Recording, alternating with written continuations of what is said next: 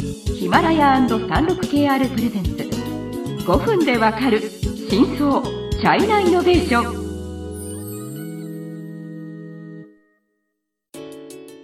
皆さんこんにちは。36KR ジャパンの委員です。はい、日本経済新聞の山田です。はい今回はライブコマースシリーズの最終回ですね。うん、はいえっ、と投資家の片谷さんもはい、はい。最後まで お願いします。です。よろしくお願いいたします。今回はまあその、あんだけ中国でうん。流行っててはい。人気が、あのある。ライブコマース。はい。ライブコマースは日本でも日同じよも流行るのかどうかっていう議論ですね。うそうですね、はい。し辛辣の山田さんどう思いますか？辛辣ではないんですけど、私が喋っていいんですよね。はい。あのね、取材を最近しました。うん。で、その、まあ、日本でライブコマースが流行るのかといったときに、その、まずは日本の中でそういうライブコマースが流行るのかっていうことと、うん。その中国に対して物を売るときにライブコマースができるかって多分二つに分けて考えた方がいいと思うんですけど、あの日本の場合、ん実はライブコマース一番話題ピークの2017年とか18年の時、うん。日本の、えー、とメルカリとかヤフーはいはいはいはいも実はライブコマースの機能うんを、まあ、だ出したんですね。はいはいはい。まあ、あんまり、あんまり話は聞かないですよね。ないです。はい。で、さらに言うとコロナになったからう、ん日本でもライブコマースだと言って、うんなんかううちの日経新聞系のメディアでもなんか取り上げたりしてますけど、うん中国ほどのことには全く今のところなってないですよね。はい。はい。うんでまあ、そそれでも人気にえ？コロナははい一つの、なんていうか、起爆剤みたいな感じなんですよ。うんうんうんうんで、ライブコマースも、本当に今回の中国では、コロナの、えっ、と、なんていうか、おかげではないですけど、うんうんうん。またこう、一段落、うん。こう、まあ上がったね。上がったっていうような感じなんですよ。うん。でねうん。ちょっとその、私の取材をしたものについてお話をすると、それはどういうものかっていうと、いわゆる中国の中のライブコマースを日本に持ち込んだっていう形です。つまり何かっていうと、うんその、越境 EC。あももともとありますよね視聴者が中国人で日本の商品を売るということですよね。つまり、コロナで、えっと、インバウンドっていうか、その中国からのお客、旅行客はほぼゼロになってるじゃないですか。はい。そうすると、日本の、その、化粧品だとかのメーカーは、突然、その需要がゼロになったんで、でも中国には買いたい人がいると。うんどうすんだっていうことで、その、越境医師にライブコマースを組み合わせたようなことを始めているとうんいうことが、何、何箇所かで取材ができました。うんで、結論としては、あの、まあ、成り立つと思うんですけど、あの日本ではこのモデルが。えーつまり、越境 EC について言えば、はい多分成り、あ、ある程度成り立つと思います。うんうん。で、じゃあどういう仕組みでやってるかっていうと、うん。まあ日本、僕は取材したのは原宿とかをぐるぐる、ま、回りながら、うん。あの、いろいろ実況中継して、で、その流れで日本のものを売るっていうことだったんですけど、あ、その外も一応実況でやるんです、配信して。やるんです。まあ。多分それは私は本当に日本にいるよっていうのを証証明したい。ね。じゃないとはい偽物を売ってるんじゃないかって疑われ、あの、まあ疑われるから。それもあるんでしょうね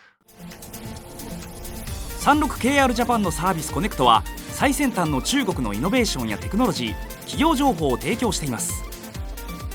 中国での事業やパートナー企業の探索などヒントになる情報が満載。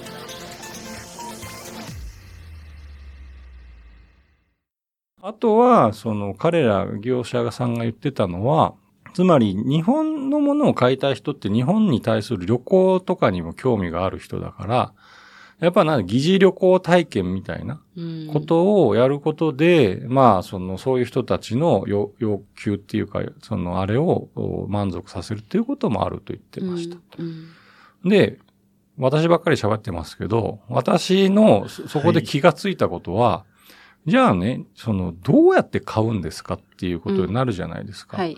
日本、日本である、日本で、例えばわかんないけど、なんか化粧品の宣伝をしてる人が日本にいる。でも買う人は中国にいる。うんじゃあ、そのものはどうやって中国に行くんですか？中国の中だったらまだわかりますけど。うん。で、それはやっぱりですね、結局そのライブコマースの、あの、僕が見たのは快シの中でやってるものですけど、その、画面に、あの、カートのアイコンがあって、はいそれを押せば、もう要するに快シから、例えばタオバーに行ったり、その、そこのもともと中国にある、その、ネット通販の、あるいは越境 EC のプラットフォームにはい。行っちゃうっていうことなんですね。そうですね。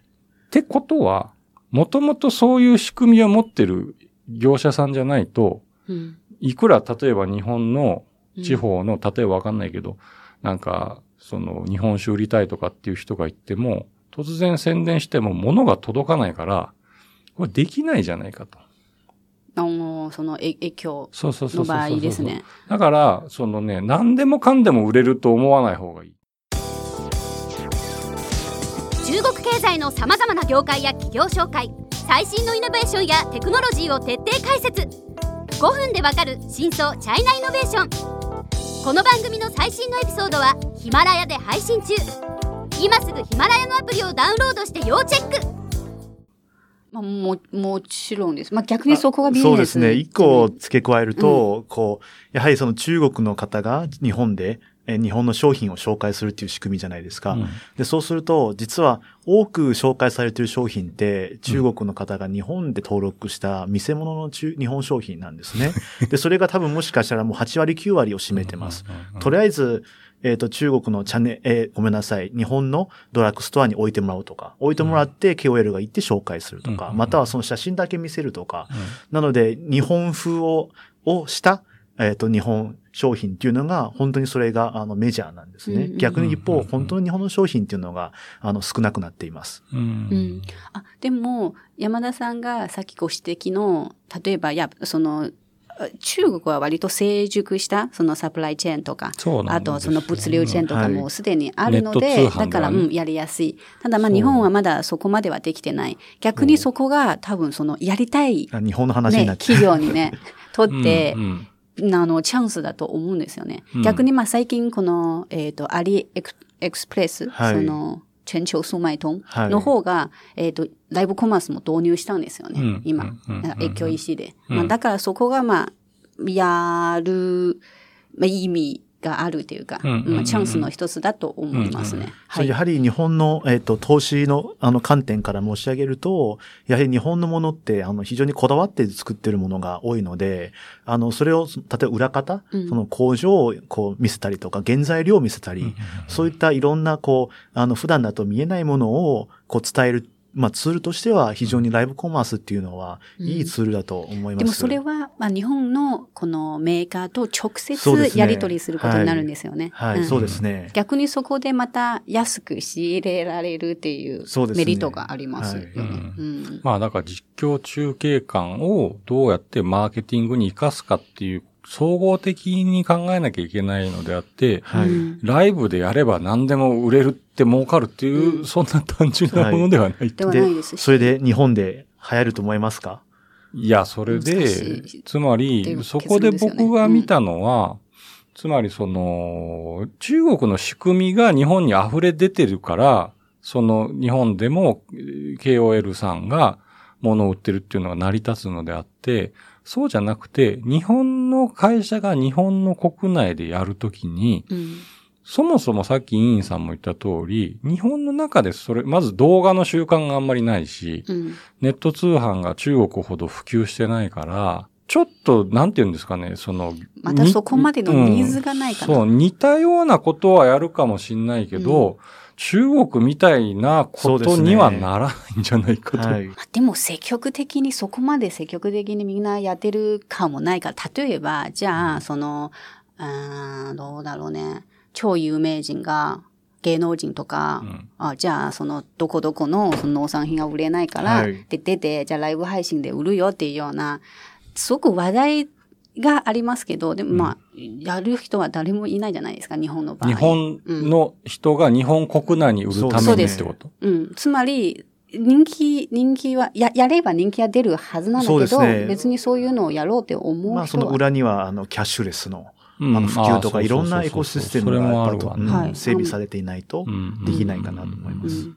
つまりまあそうですね。中国だからできた要素がやっぱりあります。ますね。はい。それはまあそのまま日本で。や、や、できるかっていうのとやった方がいいのかっていうのはちょっとまたそれは違う可能性がありますよね。うんで、多分、そうなんですか？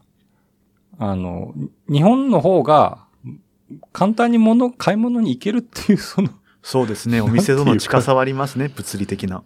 ですよね。中国の地方都市とかはもう買いたくてもそもそも買う場所がないんで、そうですね。その、やはりその、ちライブコマースっていうものが中国で流行ったのは、日本、中国のあの独特の人口、えっ、と、地理的な、いろんな、消費の習慣消費の習う慣ん、いろんなこう中国の特殊性があって、中国で流行っているっていう側面があります。そして日本で流行るかどうかってなると、やはりこれから、あの、まだその予測はできないんですけど、あの、これからそのコンテンツの増加、キャッシュレスの普及、うん。そして、例えば TikTok などのアプリが若年層だけではなく、他の層にも広がれば、あの、十分可能性はあるんですが、現、今の状態からすると、まあ、他の日本の既存のそういうリアル店舗の強さなななどもあって、そういうのを含めて考えると、中国ほど、あの、バズるような、あの、入り方にはならないかなと思います。うん、そうですね。自分も、私も、あの、ある程度、日本でも、まあ、その、ビジネスモデルとしてはありだと思います。ただ、うん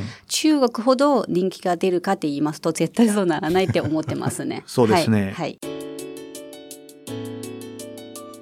はいじゃあまあ、ライブコマースシリーズはこれで終わりにします。また、次を楽しみにしていてください。はい、ありがとうございます。